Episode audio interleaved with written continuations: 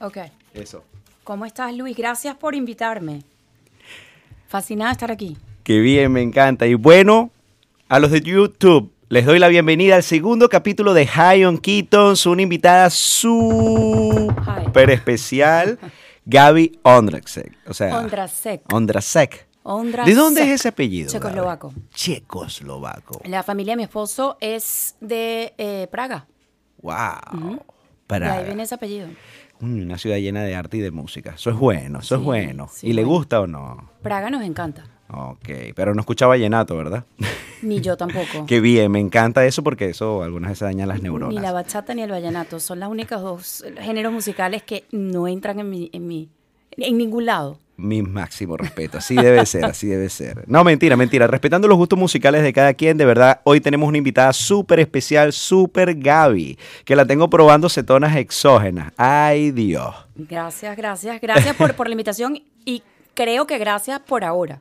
Por las, por las exógenas que Claro, me estás dando. to- Por ahora voy bien. Exacto. Vamos a ver. Porque entre los efectos secundarios, por si no lo sabían, viene un acelerón más fuerte porque ya uno vive en un estado de cetosis nutricional por el tipo de alimentación que llevamos y que cuidamos bastante. Y segundo, algunas veces puede tener también cierta repercusión a nivel visceral. O sea, te acelera bastante, tú sabes cómo trabajan las cetonas y porque te dan pie a que se oxigenen mejor las vísceras, algo que te ayuda a ir al baño con más facilidad. ¿Tú recomiendas las cetonas exógenas para una persona sedentaria?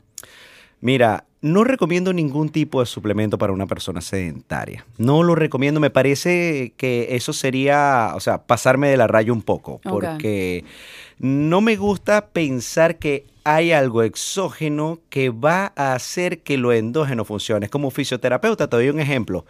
No me gusta la gimnasia pasiva de los electroestimuladores. Me parece el robo de la historia. Eso, literalmente, señora, así. Eh, o sea, yo estoy sentada comiendo chitos en un sofá con unos cables pegados y estoy haciendo Chum, ejercicio. chum, chum, Oye, por Dios, tampoco así, no se dejen robar los reales de esa manera tan descarada. Y yo siempre he pensado eso desde que era chamo porque yo decía, ok, tú pones un TENS y haces que no, sí, que trabajas el músculo, pero no, para trabajar el músculo tú tienes que buscar la contracción muscular, así el orden fisiológico se da cuenta que hay una activación y dicha activación tiene que ser asi- asistida por oxígeno y por todo lo que vaya a llevar la sangre, etcétera. O sea, para no entrar en detalle fisiológico, pero debe asistirse, pero todo viene desde la neuromotora de arriba, que es la que manda. Si ella no dice nada, ni se entera lo que pasa abajo. Todo sería estímulos pasivos. Entonces, querías tú, pondrías un estrés adicional, esta vez sería bioquímico, porque estás metiendo una cosa y no le estás dando utilidad o función. Entonces, Exactamente. Ok. Eso, y, eso, y eso responde muchas preguntas que se repiten a diario. eh, porque obviamente hay muchos productos. Hay, eh, eh, hoy en día es, un- es una panacea para el mercado porque todo lo que tenga la palabra keto Oh. se va a vender. Entonces, cuando empiezan con vamos a, a ponerle. Eh, ¿ah, llegó alguien?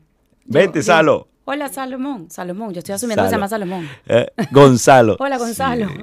Sí, ¿Cómo estamos grabando. bienvenido. Claro que sí. ¿Cómo estás?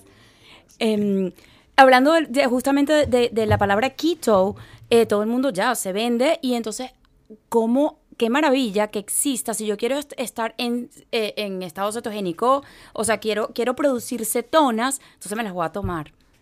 No es así de fácil, No exactamente. Y muchas veces te- la configuración de tu cuerpo te va a llevar a un punto donde, mira, este, ah, ah, eh, te van a dar temblores, ah, te va a dar alteraciones estomacales, te va a dar alteraciones biomecánicas porque tú no estás acostumbrado, Gracias por decírmelo.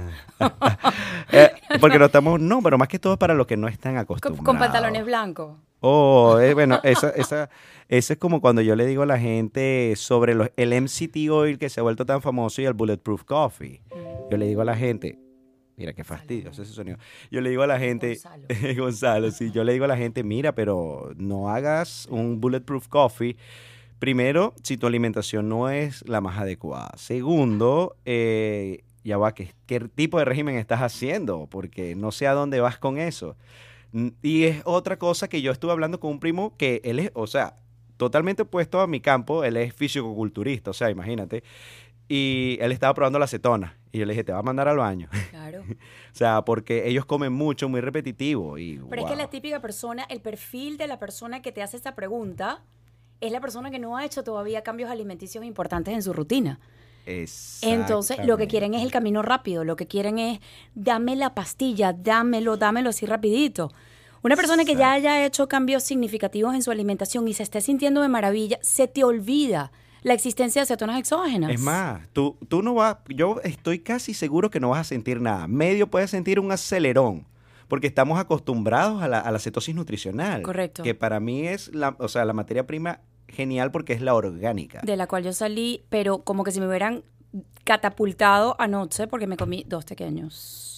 Ah, bueno, vamos a ayudarte a entrar un poquito más en cetosis nutricional, por lo, menos. lo asumo con orgullo. Me tuve que tomar mis enzimas digestivas, o sea, todo lo que tuve que hacer, pero me los comí y me los disfruté. Eso es lo otro. La gente piensa que nosotros llevamos un orden de alimentación eh, súper... Eh, ¿sabes? Cerrado y estricto. Y yo le digo a las personas, no, más feo sería si comes cinco o seis veces al día totalmente estricto y cerrado.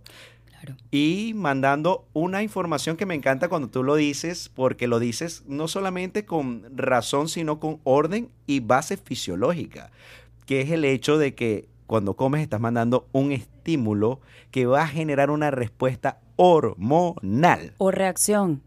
Sí. A mí me encanta hacer siempre esa comparación entre respuesta y reacción. Sí. Eso tienes muchísima razón. Si el médico, y eso ustedes me lo han escuchado muchas veces, si el médico te dice el paciente está respondiendo al tratamiento, eso es buena noticia.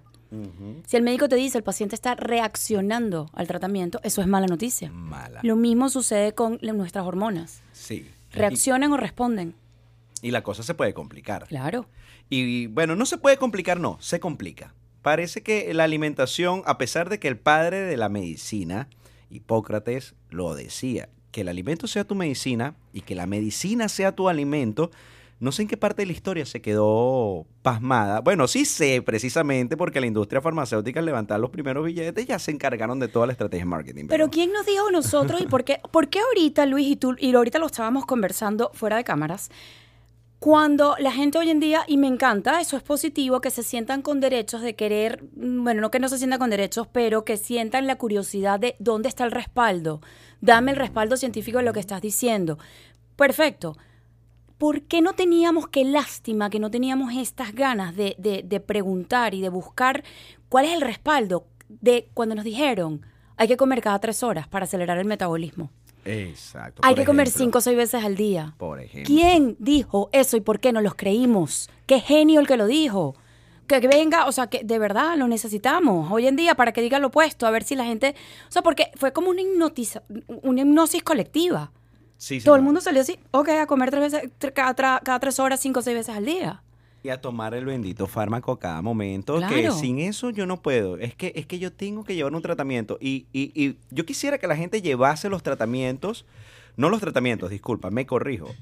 Yo quisiera que la gente llevara la responsabilidad alimenticia, como lleva los pseudo tratamientos científicos. Y digo pseudo tratamientos porque no son tratamientos, son como que ahora una adaptación a, a tu nueva adicción, porque sería una nueva, porque ya tienes una, que son los alimentos que te están causando este daño o, esta alteración de tipo hormonal a la cual respondes, ¿sabes?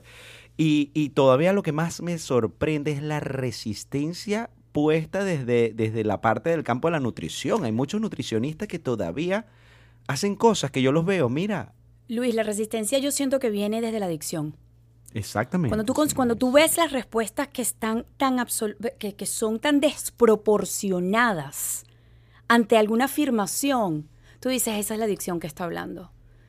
Y es fuerte, porque, pero cuando entendemos realmente lo, que, lo adictivo que pueden ser ciertos alimentos, entonces entiendes que hay médicos, hay personas, hay, hay personas del mundo fitness, hay personas que, que han cambiado el curso de su carrera para poder, para poder eh, de alguna manera u otra, eh, Ay, eso se me va, se me va las palabras. Esto, esto no está funcionando.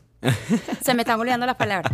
Para poder em, más enmascarar o para poder tapar su adicción. Sí, sí, sí. Eh, siempre para poder excusar su excusar su adicción. Ciertamente. ¿Sí? ¿Sí? sí, Hay muchos que dicen que no, pero es que, bueno, hay personas, hay grandes personeros de, de la parte eh, del fitness, ¿no? Eh, hay uno que yo respeto mucho porque es el más centrado, que es Violent Lane, y me parece genial, Pero, y él dice, ok, mira, yo sí he probado este tipo de dietas, pero él dice muy específicamente, I feel like shit. No le gusta. Entonces, no te gusta lo que estás sintiendo y no te has expuesto hasta el final, porque yo recuerdo cuando yo pensaba 130 kilos, yo veía como una barrera de fuego, pero no veía cuando se iba a terminar. Mi adicción seguía. Yo estaba que bajaba peso, pero quería saber cuándo se acababa eso. Claro. Y ahí fue que me empecé a dar cuenta que yo dije, ya no lo estoy tomando con la seriedad que merita. Esto no es una meta llegar. A mí me encanta como el doctor Robert, Robert Saivis dice, tú tienes que tomarlo con arrogancia. Cuando a ti te ponen enfrente un pedazo de pastel, por poner un ejemplo, y tú dices, no, es que no puedo, estás victimizándote, eres víctima de una decisión que tú no tomaste, pero que te la impusieron, pero que tú misma la tomaste, pero que dijiste, bueno, te sientes ya de manos atrás, no, no puedo. Pero cuando tú lo tomas con arrogancia, dices, yo no como esa mierda. Así mismo. De Punto. una. Y me siento orgullosa de decirlo. Es otra cosa. Ya tú eres dueño de tu decisión y no eres la víctima que de la circunstancia. Es que ahorita no puedo. Es que no.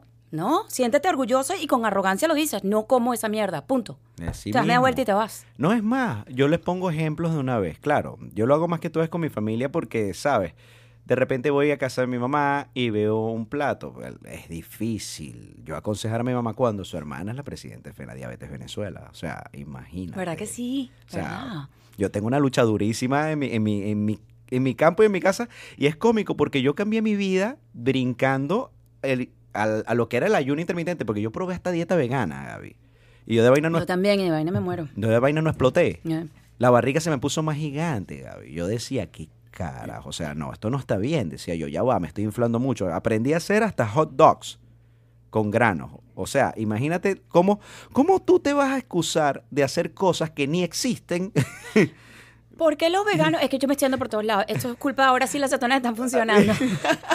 ¿Por qué los veganos si les tienen tanta asco y rabia a la carne? ¿Por qué se la pasan inventando algo que se parece a? Beyond the meat. ¿Pero por qué? I don't know why. Es como que si, no sé, a ti no te guste, no sé, el- no sé, no, no, no sé qué ejemplo poner que, que sea políticamente correcto. Hay, hay veganos que sí la llevan bien y, y- y- son más, coño, centrados. Pero, Claro. pero hay otros que son extremistas. También hay, pero también hay de, de este lado No, que son extremistas. hay del lado de nosotros. Extremistas. Sí. Sí las hay. ¿Tú te acuerdas del libro Resplandor? ¿No? Nunca estudiaste en- con eso primaria. Era un libro que tenía familiar, geografía, historia de Venezuela y todo, todo junto así. Sí, sí, sí, que era como por colores. Sí, qué fe- mismo. ay, qué feo. Bueno, con ese provoca darle por la cabeza a los fanáticos. hay vez. fanáticos de todos lados y, y es fuerte.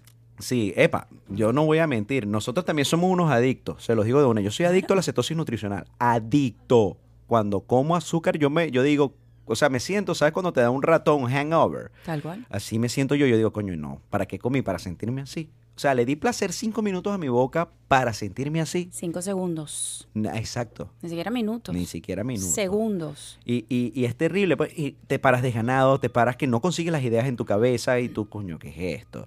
Es más, Gaby, yo que estoy en la cuestión de los suplementos, yo estaba buscando una fórmula, supuestamente para mí, la, la Magic Pill, para enfocarme, tipo Limitless. Yo dije, no, vamos a conseguirla. Ayuno, ayuno, o sea, cetosis nutricional, punto. Ya. Bueno, cuando yo estoy practicando el ayuno, empiezo a practicar el ayuno y una de las cosas que noté fue que leía y otra vez tenía la retentiva. Yo, coño, Impresionante. Y ahora dije, ya va, ahora tengo que leer más de este peo. Cuando me meto en el ayuno intermitente, que todos me preguntan si el ayuno intermitente es una dieta cetogénica o no, yo le digo a la gente, "S- no, pero sí, o sí, pero no, como tú lo quieras ver de cualquier ángulo, pero sí te empuja la cetosis nutricional, pero va a depender también de cómo comas. Claro. Porque hormonalmente no te puedes desequilibrar porque todo se va a ir al carajo. No, y, y- lo, y lo difícil que se te puede hacer mantenerte en estado eh, de ayuno, que mientras más prolongado, obviamente, puedes, o sea, tu cuerpo no le queda otra que producir cetonas en el hígado por ausencia, literalmente, no, no es de gluco, no, es que es ausencia, no hay nada. No hay nada, Lo que le no estás nada. dando es literalmente agua y sal. Sin embargo, si tú quieres llegar a eso, entonces mi recomendación es, si tú llevas una dieta con carbohidratos, evita los carbohidratos antes de comenzar tu ayuno prolongado porque se te va a hacer prácticamente imposible. Y es una de las cosas que yo le explico a mucha gente que siempre me pregunta, Luis, este, tú, tú, tú haces asesorías de alimentación. Y yo, mira, yo asesorías de alimentación como tal, o cambiarte tus hábitos alimenticios, yo no puedo.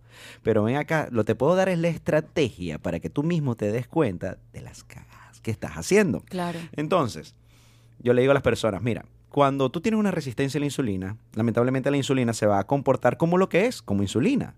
Lo único que es que la célula receptiva para la energía no la va a recibir. Pero los siguientes trabajos de almacenamiento sí lo vas a seguir haciendo perfectamente. Así tengas resistencia. Y uno de los trabajos de almacenamiento va directamente es al hígado, que es el primer depósito de esa grasa disfuncional, empezando por ahí. Porque vas a convertir algo en un material que no te va a servir para un carajo. Entonces, si tú llevas un ayuno intermitente, y por eso es que les decimos, antes de practicar ayuno, tienen que aprender a comer, de verdad con, con, razón, porque si no aprendes a comer, vas a cometer el mismo error que es que sacar de tu cetosis nutricional, ¿ok?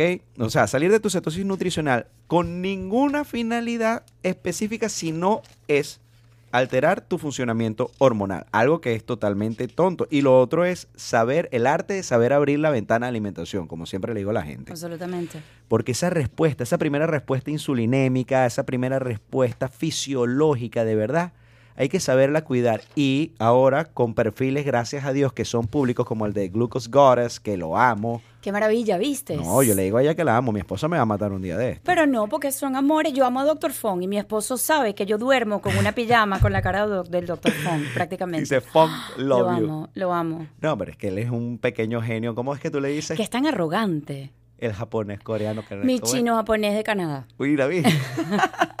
chino japonés de Canadá.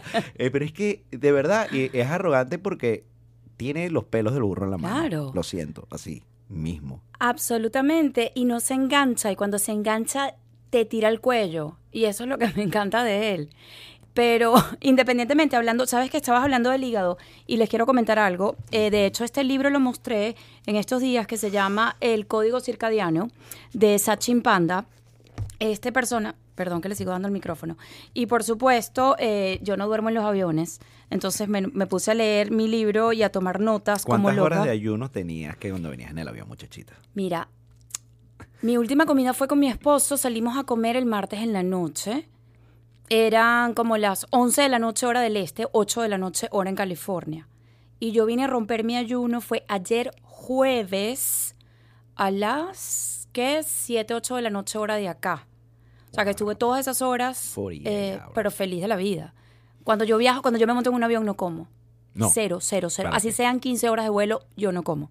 No, no, no, no, no me gusta, no no toco nada ni en un aeropuerto ni en un avión. Y creo que fue hasta Carlos Estro que hizo una referencia de eso, de, también la exposición a la radiación, no solo la radiación que ocurre dentro del aeropuerto, sino también cuando estamos volando. No, y tú, y, tú literalmente, todas tus, eh, la glucosa en sangre, la, la, la respuesta insulínica, todo cambia cuando estás atravesando zonas horarias, que es mi caso, porque yo vengo de la costa oeste a la costa este. Exactamente. Y eh, tu metabolismo se comporta distinto a esas alturas y de paso le estás dando comida de la peor que pueda existir, se la estás dando a tu cuerpo.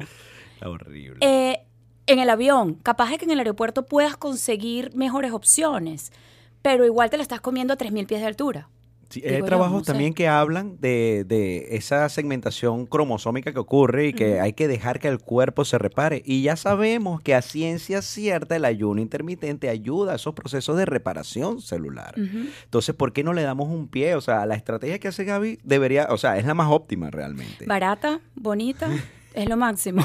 y lo que tú hablas, el ciclo circadiano o sea, tú vienes de una zona horaria a otra y te están sacando y te estás restando horas, pero así. Y no te das cuenta. Y tú dices, son tres horas. Son tres horas que tu cuerpo no entiende.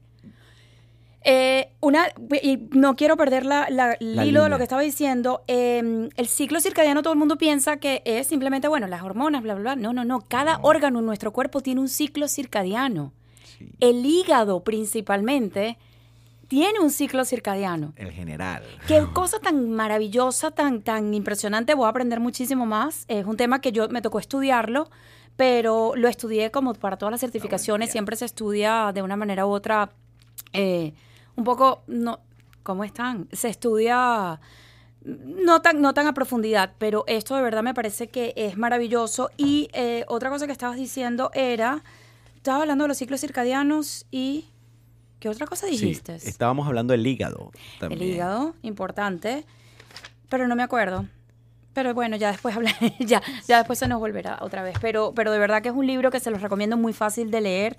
The Circadian Code de Sachin Panda, no sé si está en español. Yo siempre hago esta aclaratoria porque el de pregunta siempre es, ¿está en español? No lo sé, pueden buscarlo eh, quizás por, por eh, Amazon, que es donde yo compro todos mis libros, pero vale la pena, de verdad es un, un buen libro para, nosotros muchas veces, yo siempre hago referencia, yo hice un post hace tiempo del el New England Journal of Medicine que quisiera que haya gente un poquito más proactiva allá adentro, más rápida, porque tardan en hacer las cosas, tardan en reconocer las cosas y tardan también en reconocer sus equivocaciones. Tardan muchísimo. Y hay otras veces que se hacen los pendejos, como que no pasa nada. Este, pero son, ok, la fuente más confiable y gracias a Dios cuando hicieron, bueno, la más confiable para la medicina occidental, Claro. así.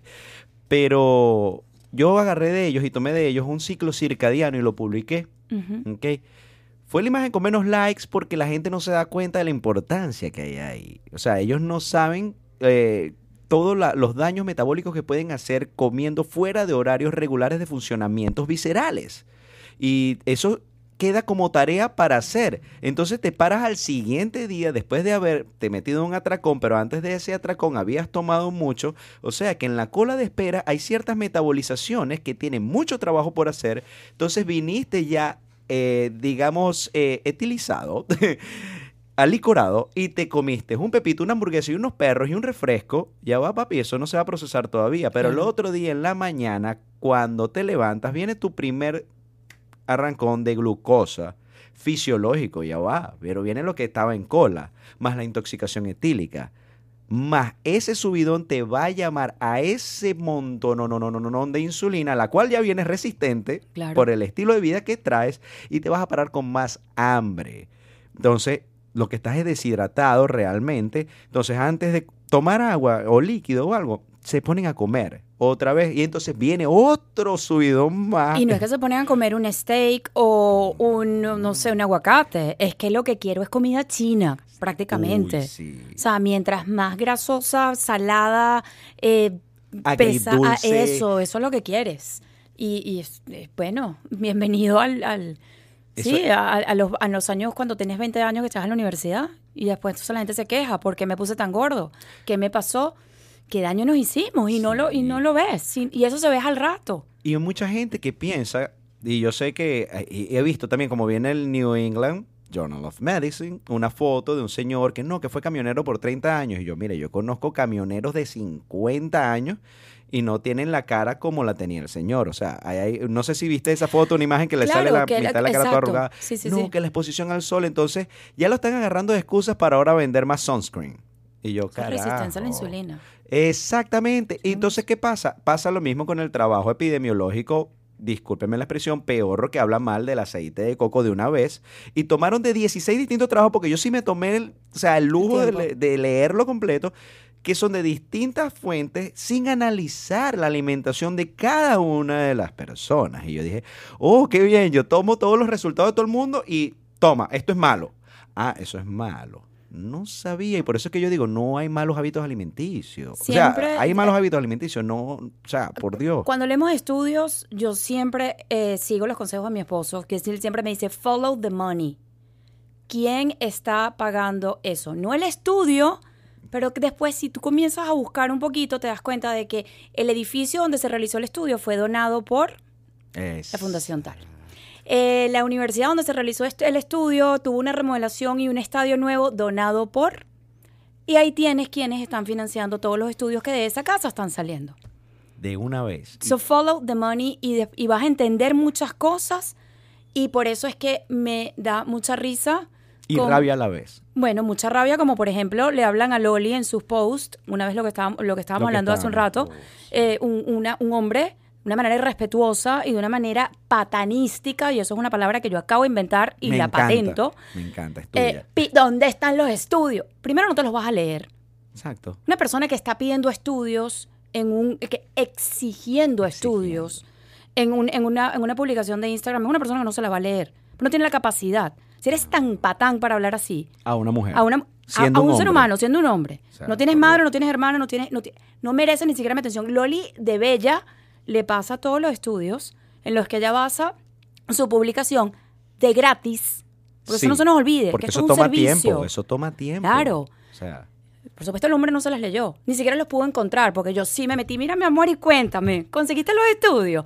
No los puedo encontrar. Ay, qué lástima. Pues están allí. Esos estudios están allí. No te los vas a leer. Y después se los leen, se los leen mal. Y de paso son estudios que tú dices, ¿pero dónde está? O sea, ¿pero estudios basados en qué? Ellos buscan el título que va con sus formas de pensar y se van después directo a las conclusiones. Primero es el título y después es el estudio. El estudio, todo lo que tú vas.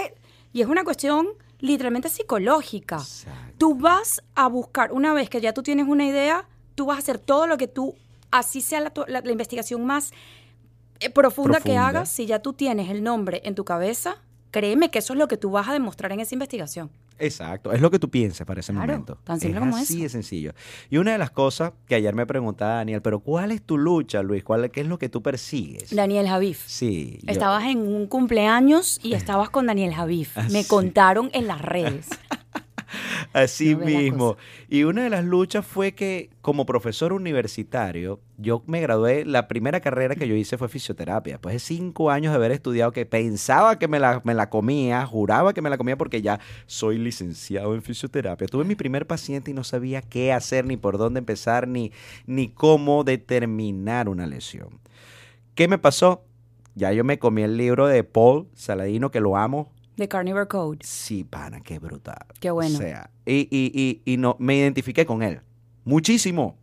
Porque cuando empecé a aprender me di cuenta que ya va, ya va, ya va, ya va, ya va, ya va. ya va. Yo no quiero saber, o sea, no quiero aprender cómo atender una patología. No, yo quiero saber de dónde viene para atacar la causa.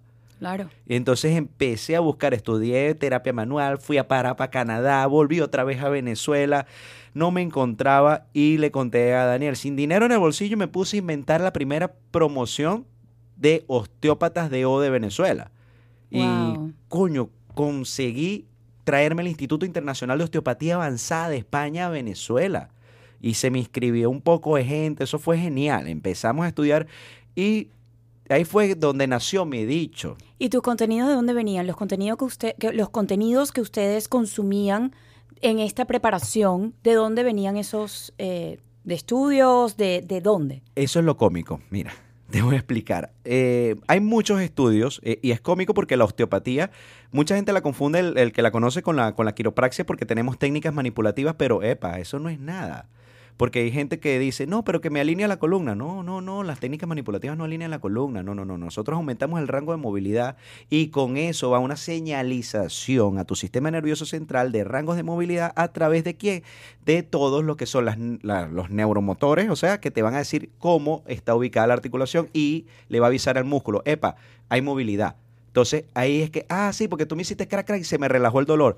Es que no, le avisamos de dónde a dónde va la articulación y ella misma mandó una señalización y ya el músculo quita ese espasmo reflejo. Pero no fue que te enderezamos ni que te desbloqueamos algo, no. O sea, devolvimos el rango de movilidad. Ahora bien, ahí fue que yo empecé a entender que todo tenía una causa raíz. Y dije, coño, pero lo vi desde los fallos biomecánicos. Cómo empezaba una hernia discal, por ejemplo, desde un esguince de tobillo. Y todo el mundo, ¿qué carajo? Sí, porque cuando hay un esguince de tobillo hay una traslación del astrágalo, que es el hueso que está en el tobillo, Claro. y eso crea una compensación de movilidad. Pero también el efecto del reflejo de quitar el pie cuando sientes el dolor, si está trancado, hace que el ilíaco se mueva y se, y se bloquee con respecto al sacro. Entonces yo, coño, entonces hay que trabajar lumbares, ilíaco, sacro, rodilla y pie. Sí, y yo, oh, ok, ¿por qué? Porque esa es la raíz del problema. Y me empecé a ir después cuando me encuentro con la gran pared, la gran muralla. ¡Pum! Patologías crónicas. ¿Quién es la causa? Claro. Y ahí me fui, me salí y viendo, porque me dijeron en qué momento te lo preguntase, lo siento, me mandaron, este, yo me fui de mi práctica, me fui. O sea, me fui de la práctica porque yo dije, no puede ser que yo individualice. Esto llega más allá. Algo que le pasó a alguien y me mandaron a preguntarte específicamente Gaby, ¿de qué se trata este proyecto que viene ahora? Tú sabes ya quién fue el personaje que mandó a hacer la pregunta, ¿no? No puedo todavía, hasta que este personaje no me autorice a hablar, no puedo, pero justamente eso, es eh, cerrar mi práctica no fue una decisión difícil para mí.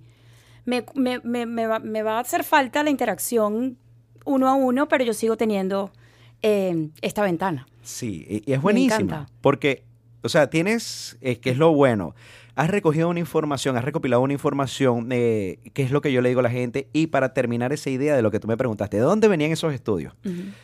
Gaby, lamentablemente nosotros nos conseguimos con una pared de la gran medicina eh, occidental.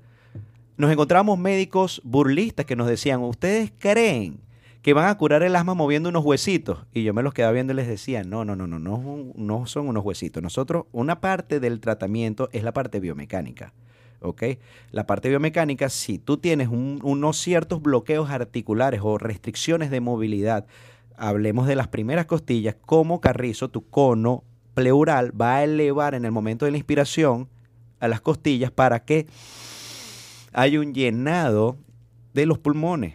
¿Ok? Entonces yo trataba de explicarle eso. Y aparte, si hay una disfunción a nivel diafragmático o el resultado de una mala alimentación que va a crear esa pequeña ventración, esa, esa hiperpresión intraabdominal Porque que no permite exactamente que no permite que el diafragma descienda el diafragma empieza en- a, a entrar en, en un estado de retracción muscular. Y tú sabes lo que pasa con esa retracción muscular. El sistema linfático empieza a fallar porque, no sé, eh, anatómicamente, tanto aorta como eh, la... Hay una pequeña válvula que se llama cisterna de Kylie, ¿ok? Que ella va en el diafragma. O sea, imagínate lo perfecto que es el organismo. Ella va entre el diafragma y la, y, y la aorta. O sea, cuando una hay... válvula. Sí, es una valvulita. Ok. Y es la válvula central de todo el sistema linfático.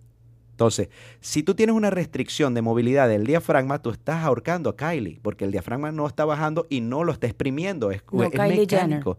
No, no Kylie Jenner. No, Kylie Jenner. No, no, Kylie, eh, señores, todos sí. tenemos una Kylie por dentro. Sí, Eh, bueno, vean. se llama Kylie o Chili, es porque parece un chile. Ah, ok. Por eso es que se llama así. Y literalmente se, están tra- se está estrangulando y es, Se- una vez más, Exacto. interrumpiendo. El mecanismo, porque acuérdate que somos fisiología, bioquímica, porque la gente piensa, cuando piensa en bioquímica, no piense que química, química, no, no, es química biológica. Claro. Entonces, esa química biológica también necesita esa parte hidro de movimientos y mecánicas, y por eso que yo siempre le digo a la gente, y aunando tu pregunta al principio, ¿tú mandarías esto para un sedentario? No. ¿Por qué no lo mandaría para un sedentario, Gaby? Porque uno necesita, así sea, caminar. El hecho de caminar te ayuda, uno, a respirar, dos, a moverte, ¿ok? Y tres, tú, o sea, los principales o los pilares fundamentales de tu trabajo visceral son movilidad, motilidad y motricidad. Correcto. Motilidad la tienen ellas solitas. Solitas se mueven. Ya eso, eso, eso está sucediendo allí. Eso, nosotros estamos aquí sentados y ya las cetonas exógenas nos están moviendo las vísceras. A mí no tanto, gracias a Dios todavía. Todavía no le han hecho efecto a los pequeños. Ay, Dios mío, gracias a Dios. Motricidad, la que tú le das cuando te mueves, porque eso también ayuda a que las asas intestinales a través de sus epiplones, que es donde se agarran del sistema musculoesquelético, se muevan, ¿ok? y movilidad, la que le da el diafragma cuando baja y sube, baja y sube, que es un bombeo asociado y que hace que Kylie se exprima y salga, se exprima cada vez que respira. ¿Por qué? Porque el cuerpo necesita sacar las toxicidades resultantes de tu metabolización. Ahora, ¿qué tipo de metabolización? Ahora entiendes por qué me salí de la biomecánica y me metí en la alimentación. Claro, cla- claro, tiene sentido. O sea, me fui alejando porque la causa... Porque ahí está la uh, causa, ahí está la raíz. Es que ahí está la causa de la causa, es decir, literalmente. Lo que nos enferma.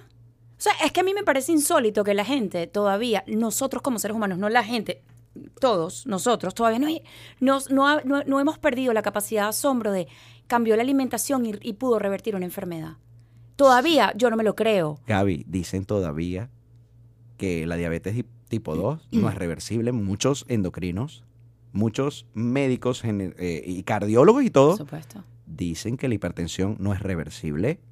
Dicen todavía que el Alzheimer no es reversible. Cuando Mary Newport hizo un libro espectacular contando la historia del esposo. Hay que leérselo. O sea, es fascinante. Un, un- un personaje que era contador no te podía ni siquiera dibujar un reloj. Cuando lo ponas, cuando pongas este video en YouTube, podemos poner eh, la información de los libros de los que hemos hablado. Claro que y entonces sí. allí la gente los va a tener, eh, No, es va a tener información, eh, acceso a estos libros para comprarlos. Y es importante que, que lo sepan y que lean. Porque Claro. Mary Newport no, no estoy hablando de alguien que es la amiga mía, vecina allá del Trigal en Valencia. No, no, no, no. O sea, es una señora que ha dedicado su vida al estudio neurológico. en Saludos a la gente del Trigal también. Eso, saludos a las panas. Saludos a la gente del Trigal. Eh, Pero es una, una persona que se ha dedicado su vida sí. a estudiar. Ella perdió a su esposo, pero lo perdió que aislando el MCT.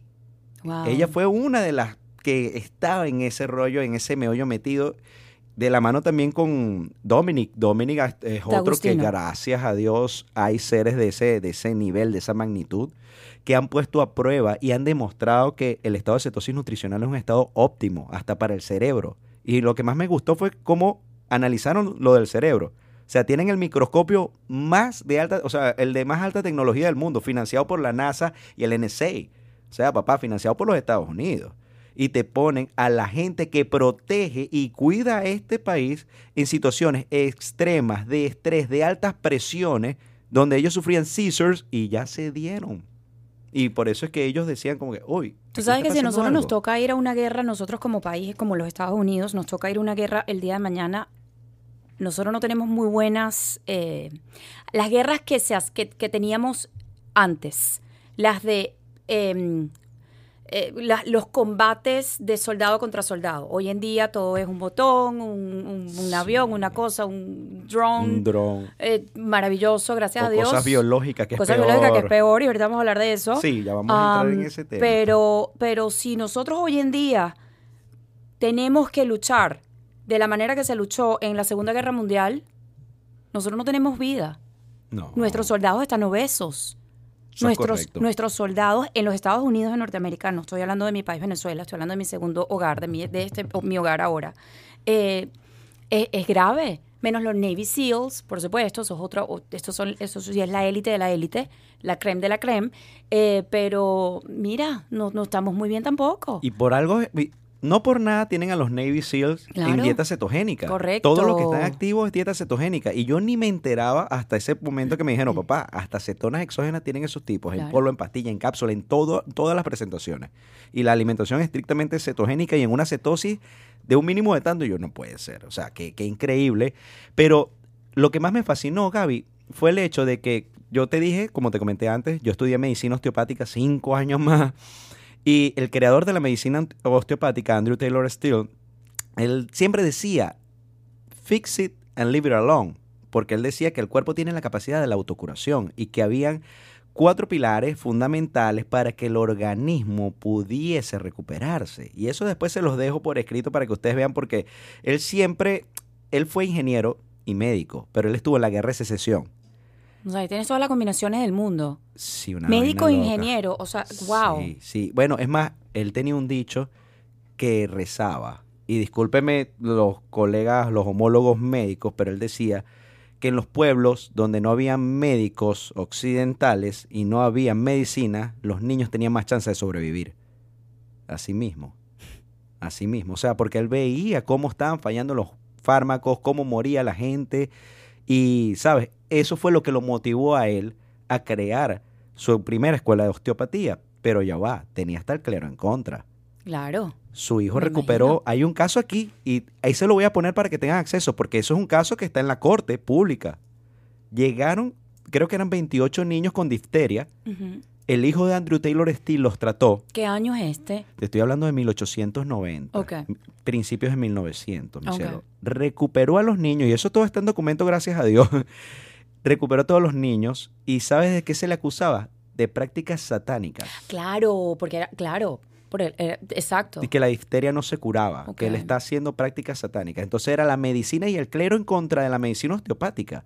Tanto así, Gaby, que la medicina osteopática fue absorbida por la medicina alopática y hoy en día, lamentablemente en los Estados Unidos, que le dio, mm, o sea, que le dio vida a la medicina osteopática, lamentablemente hoy los osteópatas de O de aquí visten un estetoscopio en el cuello. Algo que para mí, o sea, no va. No va. Cuando nosotros somos más de tacto, más de tocar, más de sentir, porque ya hasta la piel te habla de ciertas patologías. Mil por, pero claro, por supuesto, el órgano más grande que tenemos y es el último en hablar. Y cuando habla, señor, ya el mensaje ha estado claro por otros lados, pero tú te has empeñado en ignorarlo. Exactamente. Porque ya cuando la piel habla es impactante. En estos días tuve una persona, eh, mi- mis sesiones eh, so- son, pronto hablaré, solían ser eh, por videollamada. Son, son. son. Son en la actualidad. Y estoy conversando con ella, su primera sesión, y estoy tomando todas las notas, haciendo absolutamente todas la- la- las preguntas para poder tener la mayor cantidad de información y así poder ayudarla. Pero le veo la cara. Tiene pepitas, pepitas, pepitas, pepitas Y en toda la disculpa cara. que te interrumpa.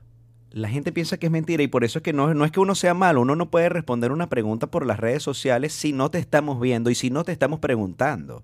Porque hay siempre una máxima que yo aprendí en el hospital central allá en Valencia, que era todos, aparte de la máxima, que todos son VIH positivos hasta que se muestre lo contrario, la otra Claro. máxima es todos los pacientes mienten. Todos los pacientes mienten. O sea, pregunten bien, indaguen y miren el rostro. Y es verdad. Y cuando estudié medicina osteopática fue lo mismo. Y es como tú dices, la viste. Yo empiezo, yo le empiezo a ver y yo, y yo le empiezo, yo empiezo a tomar notas y todo lo que según ella hacía no, no, no concordaba con lo que yo estaba viendo. Y ella estaba de acuerdo, justamente por eso es que ella me llama. Me dice, Gaby, o sea, ya yo no sé qué más hacer. Y tiene, tenía, o sea, tenía todo el sentido del mundo. Y la máxima, yo como bien. Y comía bien, o come bien. Exacto. Pero bien para quién. No era bien para ella. Cuando le veo la cara, le digo, vamos a seguir, em- empiezo a hacer ya preguntas más puntuales sin nombrarle lo que yo estaba viendo en su cara, en su, en su piel. Y hasta que luego alguna pregunta le digo, cuéntame, me dice, tengo rosácea. Y yo le digo, eso no es rosácea. Por lo que yo estoy viendo, claro, no es lo mismo ver una persona en vivo. en vivo que verla por una pantalla, ¿no? Pero, pero te da información importante. Total de que nada, eh, en su caso fue muy fácil identificar qué era lo que estaba pasando. Ahorita en esta instancia tengo una dieta de eliminación. Está comiendo más veces al día, porque para mí es mucho más importante reducir ventanas de ayuno para poder hacerlo de una manera estratégica. Me, esta mañana me escribe y me dice, en una semana he bajado 5 libras. ¿no? O sea, ¿qué, esto, ¿qué locura es esta? Por una dieta de eliminación, no porque estás eliminando alimentos, es porque le estás eliminando a tu cuerpo los agresores. Me encanta que hayas utilizado esa palabra porque es como una bomba atómica. ¡Boom! Claro. Porque todo el mundo piensa que cuando nosotros hablamos de dietas de eliminación o de algo que ya hay que eliminar, estamos entrando en una, una especie de restricción negativa. No, todo lo contrario. Va a pasar hambre, le van a quitar alimentos, no va a comer. Y cuando realmente estamos buscando algo que me encanta, como Ernesto lo puso súper sencillo, es de densidad de nutrientes, que es lo, la materia prima que necesitan tus células para la programación de reparación. Pero lo que tu cuerpo reconoce. Exacto. Porque, por ejemplo, eh, no hay nada más denso a nivel nutricional que la amarilla del huevo. Exacto. Pero hay personas que tienen una intolerancia a un componente de, esa, de, de ese alimento. Entonces, en lugar de tu cuerpo reconocerlo como una máxima fuente de nutrientes, lo concibe como el mayor agresor y hay una reacción. Hay inflamación, el cuerpo está en emergencia. Entonces, ahí es donde tú ves que yo en esto ya estaba hablando un caso de unos exámenes de, de laboratorio que, que en mi práctica se recomiendan, o sea, se, se- Es lo mejor siempre. Tenemos que ver a veces en casos específicos, es como vamos a, vamos a ver un poquito más allá qué intolerancias hay, el, el IgG creo que se llama. Em, y empezó, yo estaba echando un cuento y una persona que ella, es- ella es muy activa por mi red, por, por mi Instagram. ¿Qué alimento? ¿Pero qué alimento? ¿Pero dime qué alimento? qué-". No te voy a decir, porque entonces el problema es la información. Gaby dijo que no se podía comer aguacate. Eso. No, Gaby no dijo nada. Gaby lo que estaba hablando era un cuento, un, un caso en específico de una persona. Y no era aguacate, por cierto. por si acaso. yo me muero Por si acaso. Pero, pero te puede pasar. Sí. Pero tú puedes a lo mejor tener un problema con las histaminas y créeme que el aguacate no, no va contigo. Eso es correcto. O sea, eh, mira, eh, dependiendo de qué, de qué esté pasando a nivel de microbiota en tu cuerpo. Tan importante. La microbiota también, también tiene su ciclo circadiano. Sí, ella tiene un horario. Claro, tiene un Eh, horario. Ella no puede estar trabajando todo el día. Es más, la flora intestinal, yo le digo a la gente, imagínense un campo de girasoles. Va a funcionar algo así. Y en ciertos horarios vas a asimilar mejor alimentos que en otros horarios. La estrategia alimenticia se desarrolla en base a la práctica. Es como el combate, es como todo en la vida. Y tú lo has dicho, o sea, la única manera de saber es practicando, poniendo en práctica.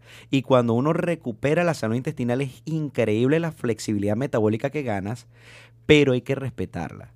Absolutamente. Es como una motocicleta. Está bien, ya sabes correr, ya sabes hacer wheelies, pero ¿en qué momento la vas a correr? ¿Dónde la vas a correr? ¿Con qué tráfico la vas a correr? Ten cuidado porque puedes terminar haciéndole daño pensando en una flexibilidad y en una inmunidad absoluta. Tenemos que pensar que somos seres adaptativos. Correcto. Que tenemos ya una estructura tan, pero tan, pero tan perfecta. Y una herencia. Y esto me está hablando, me- me- tal cual, importante, que es simplemente una información. Exacto. No es una, no es una sentencia a muerte. Como Nutri cuando me vio que me dijo, epa, mírate aquí. Ya va. Ah, share to story. Espérate. Eso. Ya. No te preocupes que está. Ahí seguimos. Ahí ya el mío seguimos, se sí. acabó. Bueno, cuando él me vio las verruguitas y eso, me dijo, uy, qué predisposición a ¿Hace la cuánto? diabetes. ¿Te No, lo vio, te lo vio anoche? ¿O- No, ¿O, hace tiempo? Hace dos meses exactamente. Y él me dijo, con todo y esto, tú hiciste todos estos cambios en tu vida. Y yo, sí. Así será la predisposición. O sea, una predisposición redura que tú me revisas y tengo hasta varias, pero Claro. ¿qué pasa? Es lo que tú acabas de decir, Gaby. O sea, es en el sentido de que esto no es una sentencia. Y yo hace mucho tiempo había hecho también un video que lo dejé en Instagram TV que era, eh, mira, lamentablemente el diagnóstico médico no es una sentencia.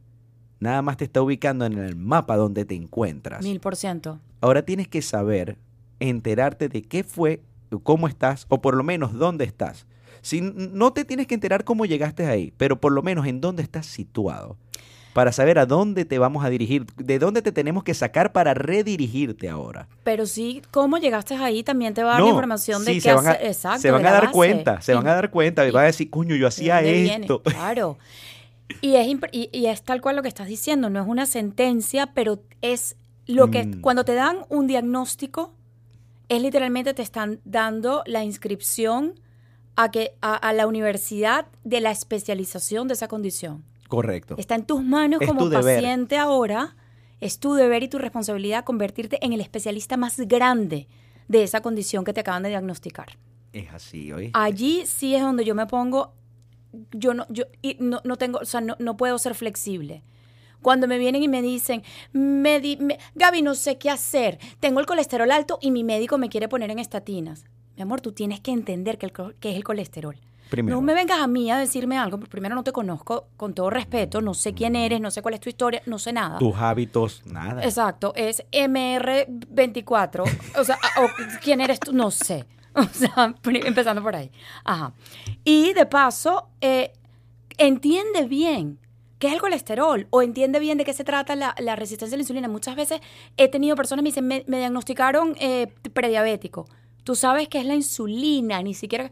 No, Ahora, ahora te toca hacerte un especialista en esta materia. No quiero que te, que te hagas médico, no es que vas a... te- pero tú tienes la- el deber de convertirte en un especialista en tu condición. Eres responsable de ese vehículo que llevas. Absolutamente. O sea, ahora tienes que aprender.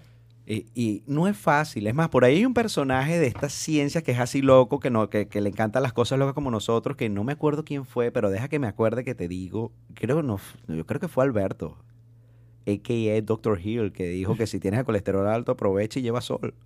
Ah, no, no, no, eso lo puse O yo fue- ayer, eh, eso lo puse yo anteayer. Ese fue eh, el Ken Berry, el doctor Ken Ah, Berry. ¿quién? ¿Verdad? Ken Berry. Lo puso Ken Berry y tú sabes que eso me trajo un poquito de roce con gentes, con gentes. Gentes, Con en gentes. general. Una gente que yo ni conozco, que ni siquiera me sigue, cosa que a mí siempre me ha parecido un poquito como weird, que alguien que no te sigue te haga un comentario, te escriba por directo. Es como, ¿cómo tuviste mí? Porque yo no veo publicaciones de una gente que yo no sigo. Entonces yo no entiendo cómo, cómo llegan a eso. No hay respaldo de esta, de esta afirmación tan vaga que estás haciendo. Primero, mi amor, no la estoy haciendo yo. Tomé la captura de pantalla del tweet, del Twitter, de, de la cuenta de Twitter del doctor Ken Berry. Otra se fajó, pues ya tiene una condición específica, pero discutiendo, y yo, pero eso no lo dije yo. O sea, yo estoy compartiendo en mi cuenta lo que a mí me parece importante y relevante para la comunidad que consume la información que yo transmito. Esto que tú tengas una condición tan específica, que es bien específica, a lo mejor no todo lo que tú, lo que tú vayas a ver se adapte para ti. Porque, o sea, Exacto. tan simple como eso, es simplemente información. Yo no estoy de acuerdo, escríbela a Ken Berry.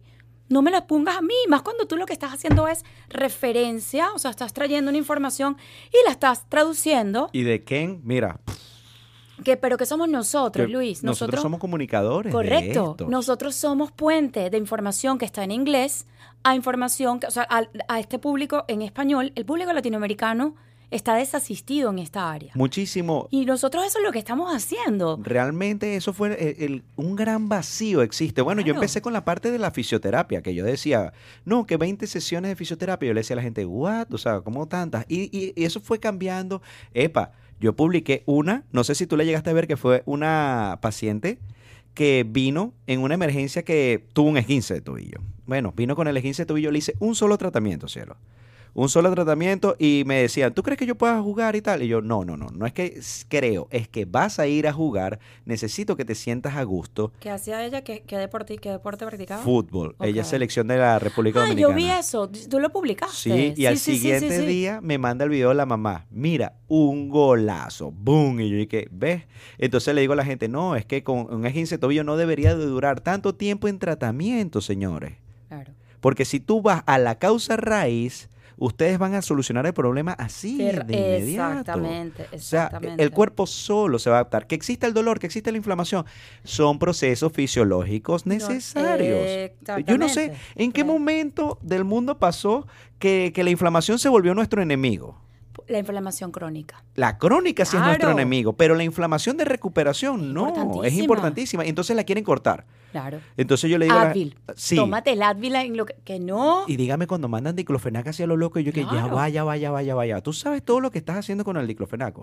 O sea, por favor, frénalo un poco. Igual que los antiácidos. Yo digo, tú sabes que la primera causa de, de mala absorción Peligrosísimo. alimenticia y de nutrientes son los, los antiácidos, porque tú necesitas tener un pH de 1 a 3 en el ¿Y el estómago, por bicarbonato de Dios. sodio? Ah, no, lo toman.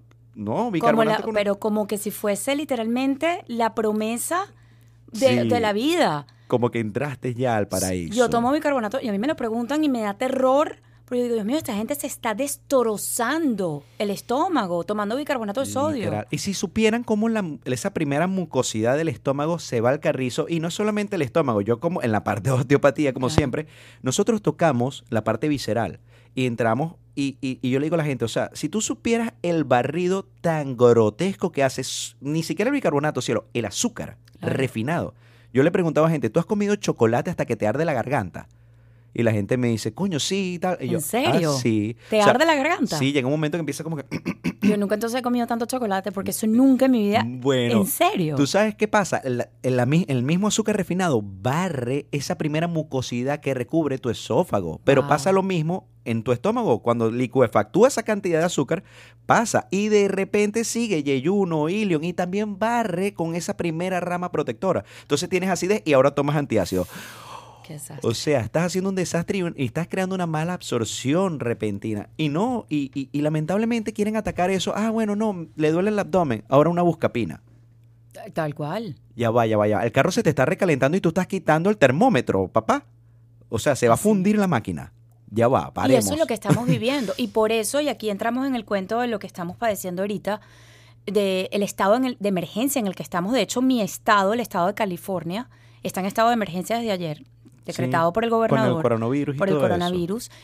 Y no es por alarma. No es el coronavirus. eh. Es que Luis, el problema es que el coronavirus está haciendo lo que está haciendo no por ser un virus distinto o más peligroso o menos peligroso que no es ni ningún siquiera otro. tan virulento. Bueno, en, El- en expansión pero sí. el pero- problema es lo enfermo que estamos nosotros como país.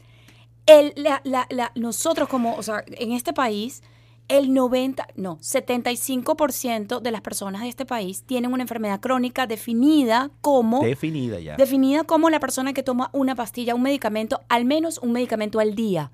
Qué terrible, pana. Ya por ahí, ya tú eres considerado que tienes un tipo de condición crónica. Nosotros, el coronavirus llega a un país enfermo. Allí es donde está el peligro. No es la alarma, no es el amarillismo. Es, es que llegó, es que éramos muchos y parió la abuela. Literalmente. O sea, es que ya. se- es ahí es donde está el peligro. Es a la población a la que llegó. Sí, a una población débil. Exacto. De un organismo débil. Es de, un, más, de un- de un sistema inmunológico sumamente comprometido. Es que la gente, cuando ellos creen que cuando están gordos, es que están gorditos de grasa y ya. No, no, no, no, no. Claro, tú no eres una persona enferma. La respuesta autoinmune a los alimentos es brutal y se inflama primero el abdomen y sale el abdomen. Es porque ese sistema linfático lo que más arropa es todo lo que son las vísceras, porque ahí es donde se da la absorción de los alimentos y es el primer sitio que se tiene que escudar porque es endo, o sea, es interno. Eh, Peor, que- desnutrido, inflamado, deshidratado, porque los líquidos tuyos tienen que emerger a asistir toda la linfa que está tratando de parar que tu microbiota no puede hacer como la membrana celular permeable y selectiva porque está seca, está quemada, Está está, quemada, tal destruida. Sí, sí, sí. Y no somos conscientes de eso, sino que queremos probar como adictos. Y por eso es que el coronavirus está llevándose tanta gente tan rápido. sí. Y Porque está, es un virus que ha existido todo lo que tú quieras, bla, bla. Primero, otra, otra cosa es que pareciera que está mutando. No tenemos la, no, no hay ni siquiera suficientes kits para probar. O sea, e- es, literalmente, es una, es una situación complicada Sí. y que no se ve que va a mejorar por mucho tiempo. No, no, no, se va a ver, eh, el, el coronavirus Esto hasta se un va a buen poner rato. peor. Sí, esto Sí. se va a poner mucho peor. Es más, nosotros estamos tomando medidas y le... ¿Qué fue, Gaby? O sea, ahí fue que me di cuenta de lo cochino que está la industria. Ujú. O sea, me senté con mis distribuidores en sus oficinas acá, en la 27, y estábamos hablando y yo le dije, mira, voy a necesitar esto, esto, esto y esto. De todas las materias primas, el ácido ascórbico subió casi cinco veces el precio. ¿Qué es el ácido ascórbico? El ascorbic acid es lo que llama todo el mundo vitamina C. Ok. Cuando tú lees la etiqueta atrás dice ascorbic acid 1000 miligramos, 2000 miligramos, ok. Ahora, ¿qué pasa con el ascorbic acid? Que es algo que yo estaba hablando con Cristina, que preparamos un manual para la gente que va a ser por siempre sana ahorita. Y yo les digo a ellos, mira, el ascorbic acid es simplemente el vehículo. Es un vehículo ácido. Ahora entienden que los antiácidos son malos porque los ácidos son necesarios para combatir bacterias y virus. Y para absorber. Claro que sí. Claro, de nada te sirve tomarte todo lo del mundo si no lo absorbes. Ayudan hasta la degradación de ciertos alimentos y todo para su absorción, porque no es fácil para el cuerpo asimilar cierto tipo de absorción. Que por eso es que no me gusta entrar en debates con los veganos, porque de la parte, yo les digo, cuando se ponen muy locos, no, que nosotros, ¿qué tal? La", Yo, ya va, ya va, ya va. No sabes del sistema digestivo por lo que veo. estás absorbiendo. No sabes del sistema digestivo porque coño. Entonces, ¿qué pasa? El vehículo entra. El ácido ascórbico rodea a lo que sería un complejo. La vitamina C realmente tiene vitamina K, vitamina P, vitamina J y Cooper. O sea, es todo lo que está dentro del ácido ascórbico, que es el medio de transporte, Medio de del transporte. interno, que es ácido que te ayuda con todos los metabolismos. Pero ¿qué pasa, cielo? Lamentablemente, la industria se tomó el tupé de agarrar cornstarch y ácido sulfúrico y como resultante tienes ácido ascórbico.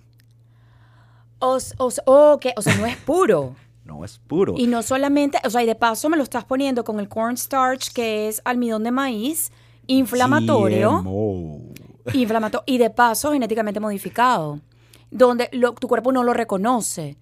Literalmente es una información que tu cuerpo no está, no lo reconoce, es agresor. ¿Y sabes qué pasa? Cuando tú sobresaturas un organismo, viene la homeostasis, que es el se balance. Y él dice, ok, ¿sabes qué? Hay un exceso de ácido ascórbico. Él no va a decir ácido ascórbico de consta, no. Él dice, esto está muy alto, vamos a empezar a bajar los niveles. Y el cuerpo tiene esta cosa, que él, las cosas que van entrando vienen en un stock, pero es un stock que entra por una entrada del warehouse del cuerpo humano y tiene el otro que es el que él guarda para retroalimentación. Bueno, ¿qué pasa? Para que este pase a este lado, tú te tienes que deshacer de un lado. Cuando te deshaces del lado orgánico, empiezas a tener entonces un deplete de la vitamina C tuya. Deficiencia, que es una deficiencia, exacto, una deficiencia porque te metiste mucha de la otra. claro. Entonces vas a Hay tener... resistencia. Sí, vas a tener mucha de la vacía y la llena que tiene la J, la P, la K y el Cooper se fueron al carrizo y ahora vas a crear otra deficiencia que te va a desencadenar algo que termina con un nombre de enfermedad y con un tratamiento farmacológico seguro. Que por supuesto va a requerir de otro tratamiento, porque lo más seguro es que te vaya a dañar las paredes del estómago, por ende necesitas un protector estomacal y luego te va. Pero o sea, ahí viene la. Sea, lista. Ahí sea. empieza, es, es abrir una caja de Pandora. Terrible. El primer medicamento que te dan, créeme que va a terminar siendo con 15 o más. Y es cuando una persona, y eso es otra cosa, que lo, está- lo estábamos viendo en una presentación, creo, no me acuerdo si fue de Ben Asadi, no me acuerdo. Super Ben. Ah, Eso es lo máximo. Vamos a empezar Em, ahorita un carnívoro. Qué bueno, qué bueno. Él es, él es maravilloso y como persona, de verdad, qué, qué, qué persona tan, tan, tan maravillosa. Em, de, los, de la cantidad de fármacos que consumimos, el, el americano promedio consume más de cinco fármacos. No, no era él, era... Ay, no me acuerdo. No me acuerdo quién fue que lo estaba diciendo. Estaba, Cuando nos eh, acordemos, eh, se los sí, prometo que lo voy a poner en la cámara, tácata, para que sepan quién fue. Em, de, de la cantidad de fármacos que consumimos, una persona promedio en los Estados Unidos consume más de cinco fármacos al día. ¿Qué Más de cinco eso, pana? fármacos. Porque uno te lleva al otro.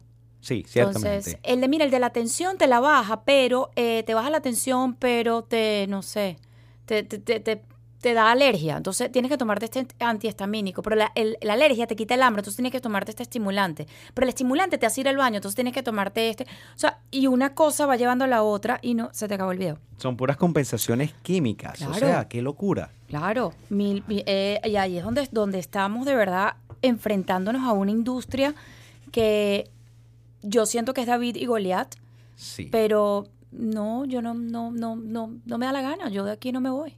Yo también salgo con las patas para adelante. Ay, bueno, como te lo comenté una vez, y lamentablemente para ellos, yo estoy dentro.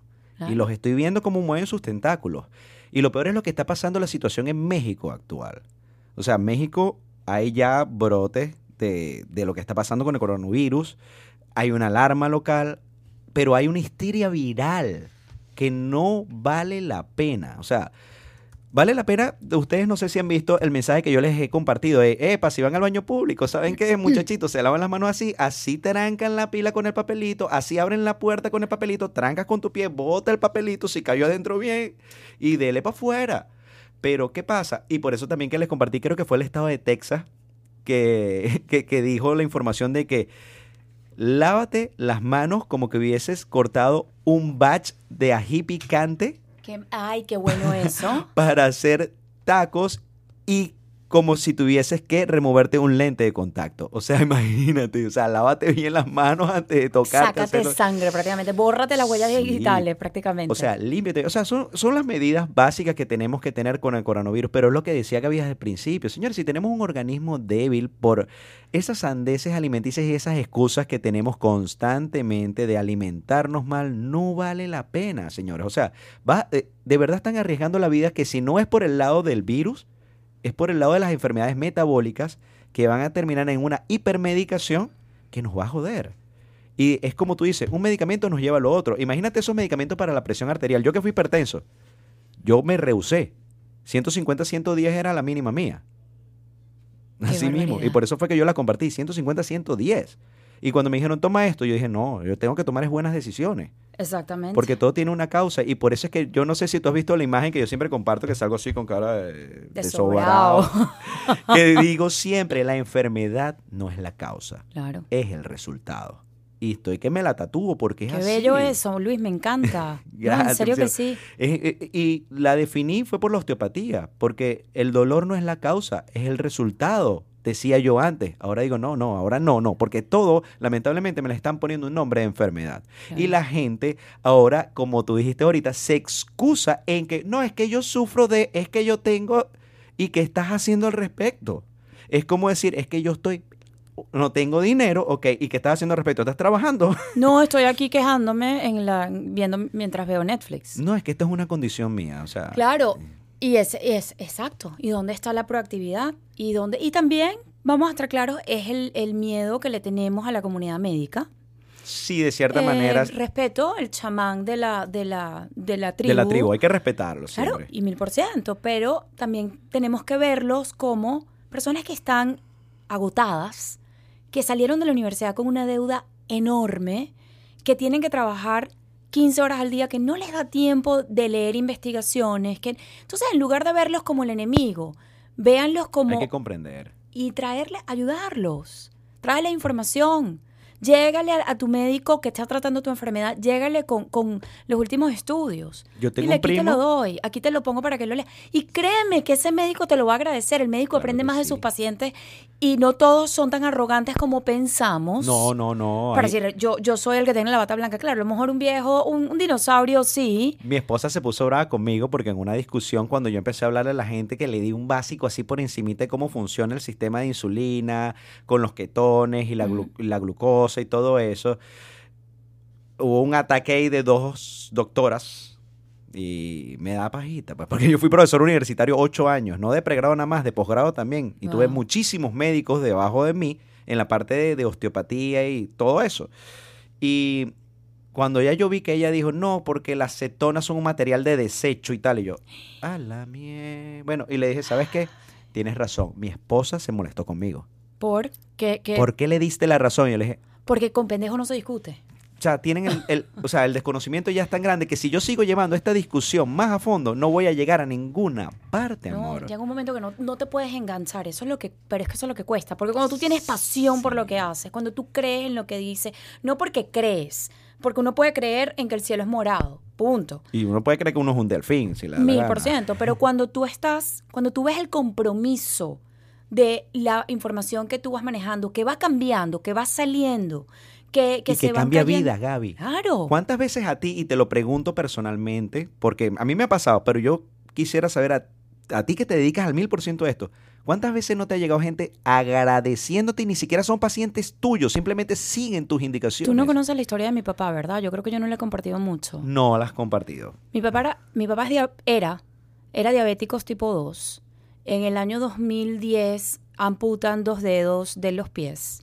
Eh, nunca hubo cambio de hábitos porque nunca, nu- yo no lo estoy excusando, pero tampoco nunca hubo la educación. De hecho, yo comienzo a estudiar nutrición, es por el caso de mi papá. A mi papá le amputan los dos dedos de los pies el mismo año que a mí me, me, me diagnostican con celiaquía. Y ahí empieza mi búsqueda. Ahí empieza mi búsqueda de información y de repente me doy cuenta y digo, bueno, ya esto es algo que yo estoy consumiendo, información, que ya esto va más allá de nada más para leer, a ver, para entender. Ya esto es algo, ya esto es una pasión. Y ya encontré, encontré algo que me, que me mantiene despierta que me mantiene, que me despierta en la madrugada a seguir buscando o, o- o con unas preguntas la- horribles. Sí. Que gracias a Dios, Loli y Guillermo viven en diferentes zonas horarias a las mías, porque son las 3 de la mañana, 6 de la mañana aquí.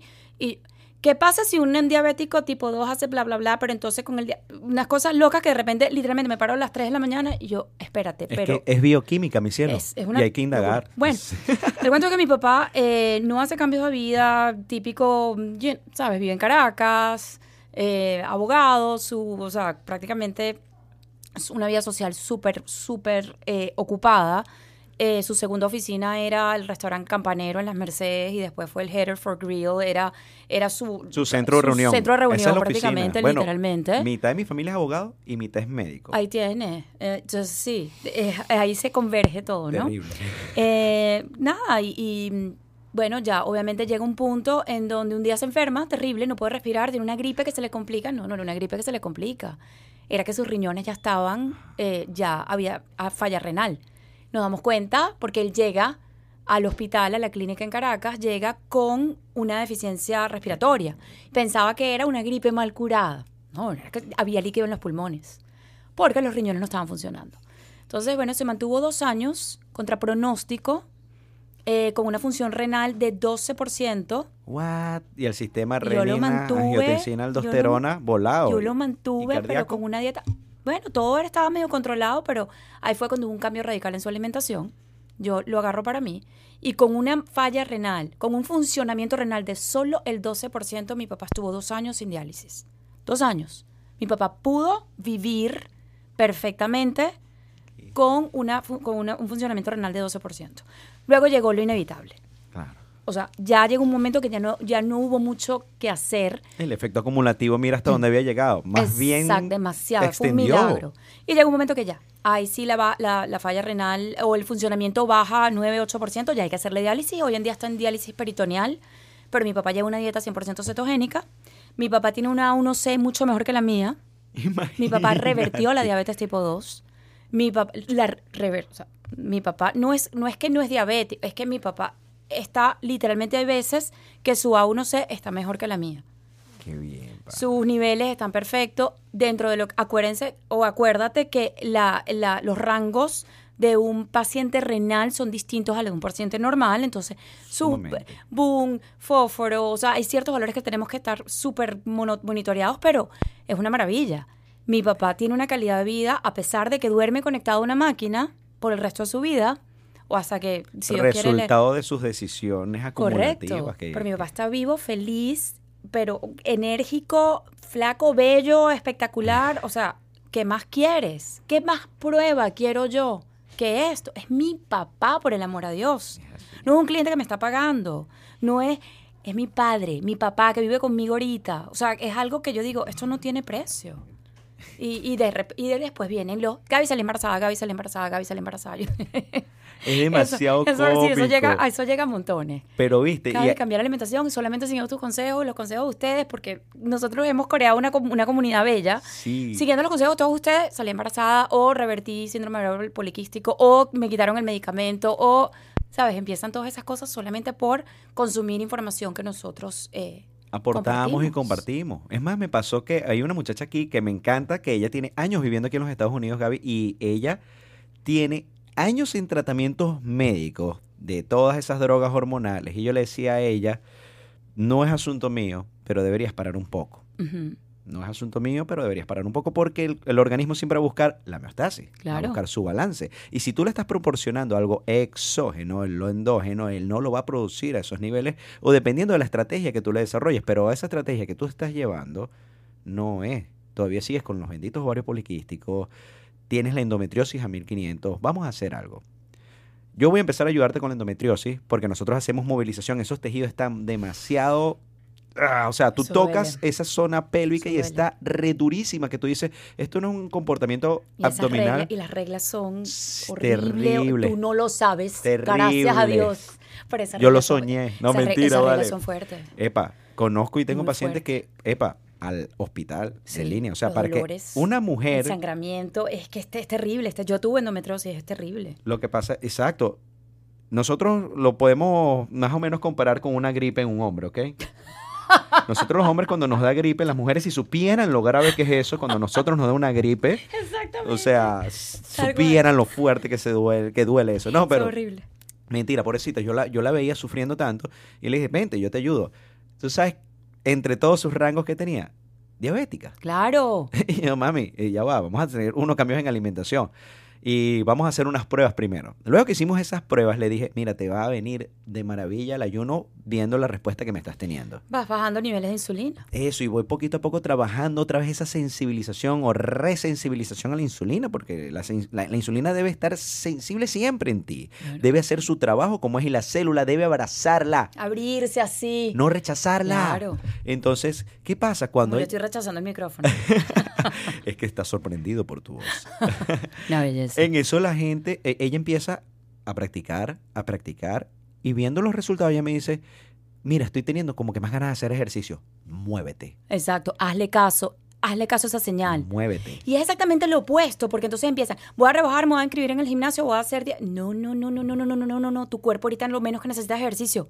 Vamos, vamos- primero una cosa para otra. No, Es no como metas al volver, ejercicio. exacto, es como volver un carro viejo a un carro de carrera. Tú no Exacto. puedes tomarlo y con el aceite que tiene y sin revisarlo primero y hacerle los ajustes necesarios, no le vas a meter pata a fondo. No puedes. Lo vas a fundir. Exacto. Y cuando te fundes, no vas a querer más porque a través de una mala experiencia uno no la quiere repetir. Mil por ciento. Ella me Eso no es para mí. A mí eso no me funcionó. Sí, es que yo no me puedo parar temprano a hacer ejercicio. Sí. Y yo le decía, mami, pero necesitas hacer, y sobre todo, eh, lumbo pélvico y piernas, mucho, mucho, mucho, mucho. O sea, eh, pa- parte eh, baja. ¿Para qué? Para llamar a la circulación. Y yo le decía, haz Muchos gemelos. Y ella me decía, gemelos, sí, ¿Qué son porque gemelos? gemelos o los gastronemios, que son los músculos de la batata. Ok, gemelos, yo pregunto fácilmente, ¿qué es gemelo? O los gastrolemios. Gastronemios. Los músculos de la batata, o sea, las batatas, Ah, batatas. ok. Yo le decía a ella, haz mucho eso. ¿Por qué? Porque de donde salen las mismas raíces nerviosas que lo inervan a ellos para la movilidad, también salen las del nervio pudendo, que es la parte lumbosacra, o sea, el Ah, ok. sistema de la cola de Claro, caballo. Claro, claro, la parte lumbros. Eso mismo. Buenísimo. ¿Con qué se toma eso? Coño, vale, pero es que con ustedes no se puede. Yo dije que yo era traductora. Por favor, ayúdame para traducir al público general de que estás hablando. Es decir, haciendo ejercicios de ciertas partes del Sí, cuerpo, y de miembro estás inferior. activando La parte de- neurológica y la circulatoria. Claro. Y aparte, con el bombeo muscular estás ayudando a que el retorno sanguíneo se dé. Pero ya va, también tienes que optimizar tu alimentación y ver cómo están tus niveles de vitamina D, para ver cómo están esos vasos. O sea, Claro. es todo un conjunto demasiado gigantesco que no es fácil, señores. Por eso es que yo bendigo el trabajo de todos ustedes. Claro. Porque es la matriz necesaria para que se dé lo que decía Andrew Taylor Steele. Fix it and leave it And alone. leave it alone. Porque la, deja la naturaleza ser el resto, decía él. Correcto. O sea, yo, yo amo a ese tipo con locura. Con locura. Y yo te amo a ti con locura y voy a tener que comenzar a despedirnos.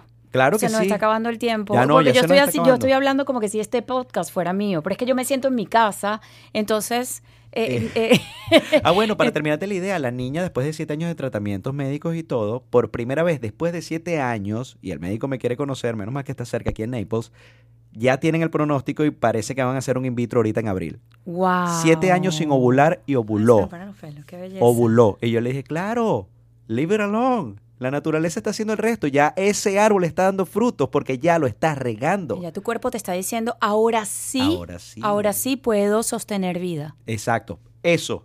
Ahora sí. Exactamente. Ahora sí puedo habitar. Puedo, puedo- exacto, puedo ser el host para una vida. Ahora sí podemos, ahora sí podemos echarle pichón. Y esa es la ese es el mejor regalo.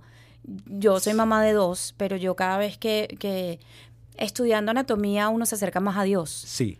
Porque sí. tú entiendes la perfección del cuerpo y cuando tu cuerpo se rehúse, se rehúsa a que tú salgas embarazada, Es por algo. es por algo. Epa, hasta factores emocionales tienen que ver, pero eso lo vamos a dejar para otro podcast Eso me porque... encanta porque voy a tener que volver a Miami. Sí, esto, esto se va a extender de verdad, Gaby. Para mí más que un placer, un súper honor, pana, que tú te hayas sentado aquí. Por Dios, que el De honor es mío sí. en este estudio, qué maravilla, no, esto es lo máximo. Y esto, como siempre les digo a todos, esta es la casa para comunicarles la verdad verdadera puesta en práctica. es más, yo digo, uno de mis mentores, mis grandes mentores, no son ni siquiera profesionales de la salud. Richard es un mentor mío. Claro. El mismo Facundo La Cabral, yo le decía ayer a Daniel, Facundo Cabral fue un mentor importantísimo en mi vida. Él me ayudó a transformar el odio en la primera escuela de medicina osteopática de Venezuela que coordiné por cinco años hasta que el gobierno me sacó. Porque, pero bueno, ¿sabes qué? Yo creo que Dios hizo un trabajo perfecto porque ahora mira la calidad de gente que estoy conociendo, con la que estoy compartiendo para seguir esta batalla. Porque esto es una cuestión de atracción, de la ley de atracción. Se atraen. Exacto. Y yo por eso es que siento que, por eso es que nosotros hemos formado de alguna manera u otra una, comunidad, que, y la misma gente lo ha hecho, las asociaciones que las personas, siempre ustedes, y cuando es ustedes ya tú sabes a quién se refieren, porque todos somos parte de lo mismo. Sí, Y lo aquí no existe competencia, que Aquí lo lo que veníamos hablando. son alianzas. Estos son alianzas de crecimiento, así que cuando nos vean a todos, créanme que esto es crecimiento tras crecimiento tras crecimiento. Esto no va a parar. Por el, por, porque, porque es el compromiso para servir, para educar. Si yo fuese el sistema, conociéndolos a todos ustedes, yo estaría muy cagado. A todos nosotros. Ah, bueno, nosotros también, porque me uní a este Claro que problema. sí. Luis, Mi de verdad, un placer, un placer. Te I love you gracias. demasiado, Te love you more. gracias por haber venido para acá. Próximamente vamos a ver a quién más traemos y deberíamos inventar algo, porque ahora créeme que lo voy a inventar porque necesito que te sientes aquí con Loli. Caramba, Loli, nos están. Mira, esto es una invitación formal y abierta. Así mismo, mi cielo, de verdad, gracias. beso. Gracias Los despido en High on Kittens, muchachos, ya saben, suscríbanse, los que no se han suscrito al canal y bueno, las redes de nosotros la van a ver en pantalla. Así que para mí, un placer, Gaby. Eso, gracias, gracias, por gracias estar aquí, mi vida. Gracias, gracias.